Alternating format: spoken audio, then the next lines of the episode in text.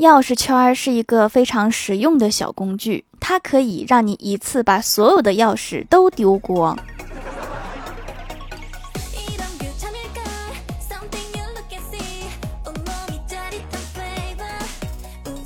Hello，蜀山的土豆们，这里是甜萌仙侠段子秀《欢乐江湖》，我是你们萌逗萌逗的小薯条。小时候我立志，长大以后要做一个对社会有作用的人。现在的我。副作用也是作用。早上挤公交，有个一家三口上来一个小女孩，突然蹦上来，冲着我大声的喊：“你长得真难看！”如果是别的时候也就算了，可是现在是早高峰，打工人本来早起就很烦。然后我看了他一眼，我说：“你也是。”他就愣了愣，然后他妈怒气冲冲的刚要说什么，我说。你说什么说？你也是小孩，他爸刚想打圆场，我就说落下你啦，你也是。然后一家人就往后面走。早高峰的时候，千万不要惹打工人。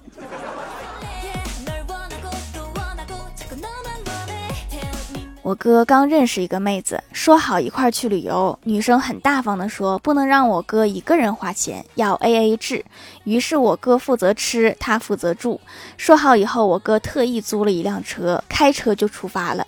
一路上美食一应俱全。转眼天黑了，我哥说找个地方住吧。随后女生默默的放倒了驾驶座椅。这个就是你说的住？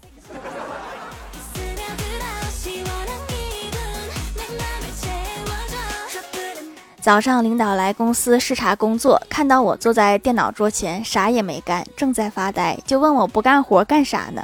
我跟领导说，这电脑开机得等半个小时，太慢了，给我换一台吧。领导反问我，你就不会提前半个小时来上班？你听听你说的这个是人话吗？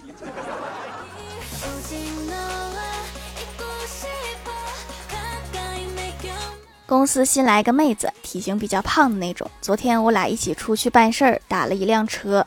妹子想坐在前面，司机师傅看了看她，说：“你坐后排吧。”妹子拉开副驾驶车门又关上了，不高兴地问：“为什么不可以坐前面？”司机师傅笑着说：“安全带不够长，不系的话要扣分儿。”虽然你已经很委婉了，但是这句话还是很扎心。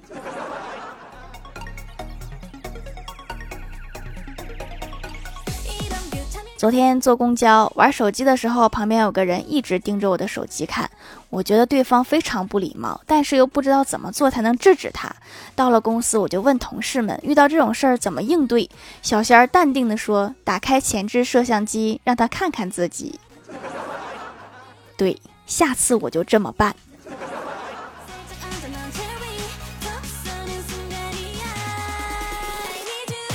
早上上班迟到了一个半小时，公司领导就问我为什么迟到。我撒谎说在路上堵车，堵了一个半小时，但是领导还是罚我钱了。我问他为什么，他说撒谎都不会，你去照一下镜子，满脸的凉席印儿。我堵车的时候睡着了，不行吗？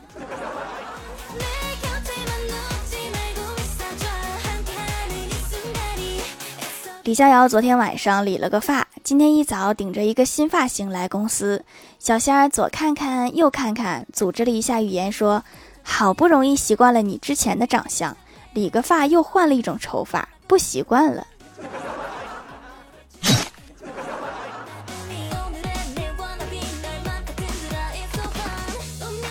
郭大嫂最近在追《安乐传》，今天突然问郭大侠说：“如果有一天我和迪丽热巴掉进河里，你先救谁？”郭大侠说：“当然是先救你，他和我有半毛钱关系。”郭大嫂又问：“如果他说如果你先救他，他就嫁给你呢？”郭大侠说：“那也不行，万一他骗我呢？” 你是真保本啊！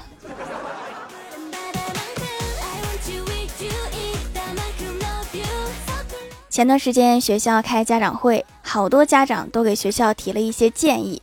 老师整理了一下，和校长说：“校长啊，最近不少家长反映孩子们的书包太重了。”校长点点头说：“是啊，孩子们每天背这么重的书包，走这么远的路上学，相当于每天进行两次负重竞走，运动量确实够大了。”然后老师问：“怎么解决呢？”校长说：“从下学期开始，把体育课取消了吧。”你是会解决问题的呀。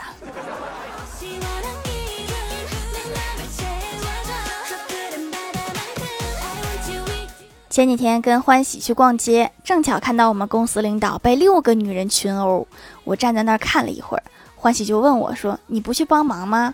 我就回答说：“不，六个人已经足够了，主要是这六个人都把他围住了，我去了也没有地方啊。”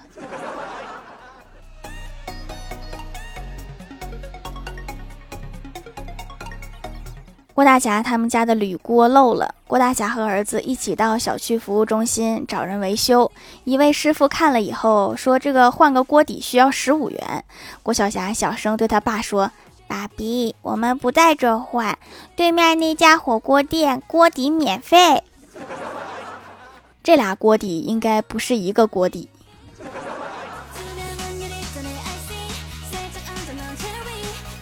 周末在家收拾屋子、叠被子的时候，我就吐槽了一句：“我这被子好丑。”我哥正好路过我的房间，往屋里瞅了瞅，说：“你下辈子也好看不到哪儿去，滚犊子！”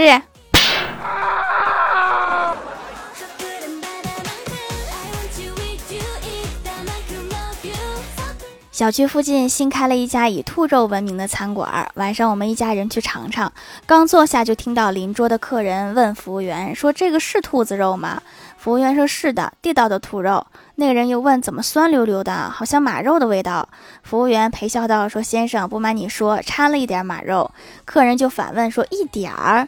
然后又尝了一口，摇头说：“恐怕不止吧？到底多少呀？”服务员老实的回答说：“一匹马配一只兔子的比例。”这两个不是都挺贵的吗？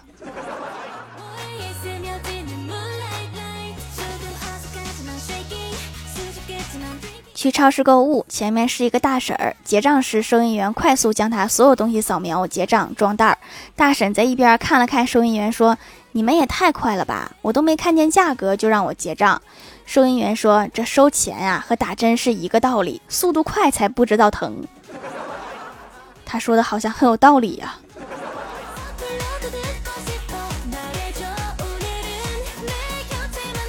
嗨，蜀山的土豆们，这里依然是带给你们好心情的欢乐江湖。喜欢这样节目，可以来支持一下我的淘小店，直接搜店名“蜀山小卖店”，数是薯条的数就可以找到啦。还可以在节目下方留言互动，或者参与互动话题，就有机会上节目哦。下面来分享一下听友留言。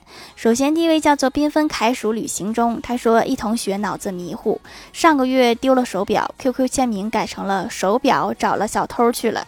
这个月公交车上丢了手机，QQ 签名改成了。手机找手表去了，今天自己上街迷了路，然后 QQ 签名改成了我去找手机了，到最后一个都没回来吗？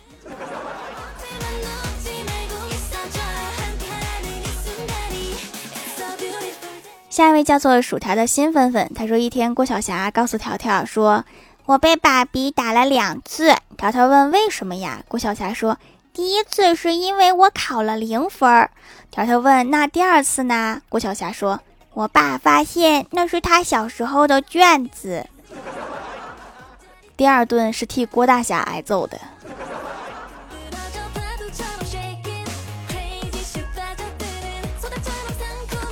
下一位叫做蛋仔的薯条条，他说：“我弟今年五岁，特别娇气，动不动就爱哭。一天，他突然问我。”要是有一天家里没钱了，爸妈会把你卖了还是把我卖了？我毫不犹豫地说：“肯定卖了你。”本以为这个小破孩会哭，没想到他咧嘴一笑说：“我就知道你不值钱。”你这个弟弟看起来好聪明啊！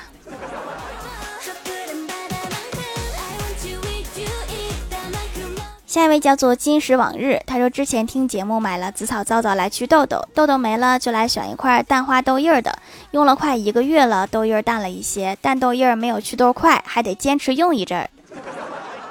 黑色素是需要慢慢代谢掉的哈，肯定会比祛痘慢的呀。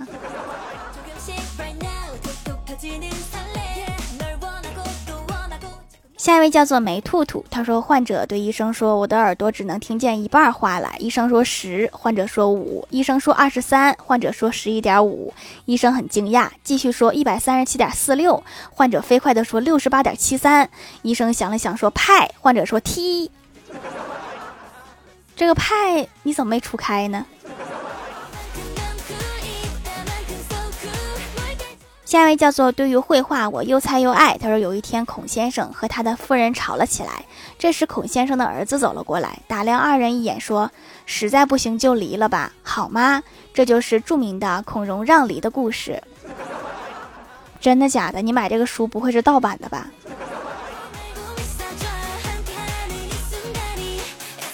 下一位叫做匿名买家，他说敏感肌表示用够了化学品。自从回归天然手工皂后，皮肤很少敏感了，角质层也变得厚一些。看来敏感肌可以慢慢养好，坚持使用下去。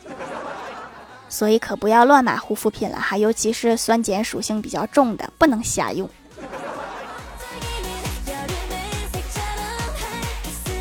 下一位叫做波特赫敏罗恩瞭望站，他说笑话一则：物理课上讲动力守恒定律，老师说一个鸡蛋去撞一个静止的鸡蛋会怎么样？同学答会碎。老师问哪个会碎？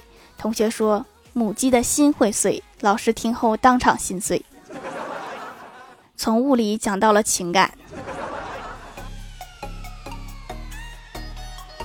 下一位叫做数数数数跳跳跳跳，他说工厂招工，老板要求学历只能是高中，学习成绩好的和不好的都不要。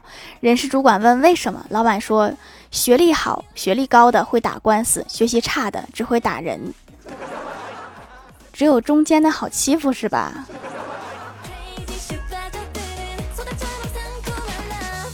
下一位叫做 Hello 微燃烟火，他说有男朋友真好，因为我总有一个可以闲聊的对象，而且他不会把我说的事情告诉任何人，因为他一开始就没在听，很真实啊。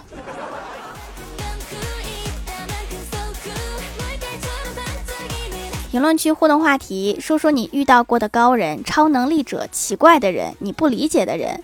卡布勒没有墙头说：“食堂阿姨。”我从来没有见过手那么抖的人，手抖是他们的独门绝技呀。蜀山派亲传弟子说：“老师，因为我们上课时啥也没听懂，但是老师还是要我们去上学。不懂就问，一直不懂就一直问。”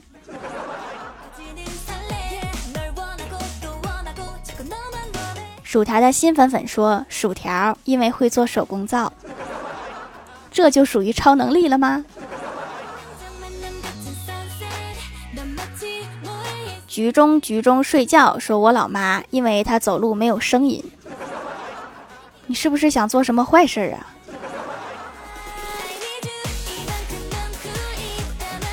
对于绘画，我又菜又爱说。我遇见的不，我就很奇怪。明明是一个学霸，但是我不爱写作业。别人是因为不会，你是因为懒，是吗？下面来公布一下上周九八八级沙发是彼岸灯火盖楼的有彼岸灯火、薯条酱、别拖鞋、自己人、蜀山派亲传弟子、叔叔叔叔跳跳跳跳、薯条的新粉粉。波兰球、蜀山、荷兰弟，老子什么都无敌。薯条家的小汪，薯条的小夫人，波特、赫敏、罗恩、瞭望站哈喽微燃烟火，感谢各位的支持。好了，本期节目就到这里了，希望的朋友可以来蜀山小卖店支持一下我。以上就是本期节目全部内容，感谢各位的收听，我们下期节目再见，拜拜。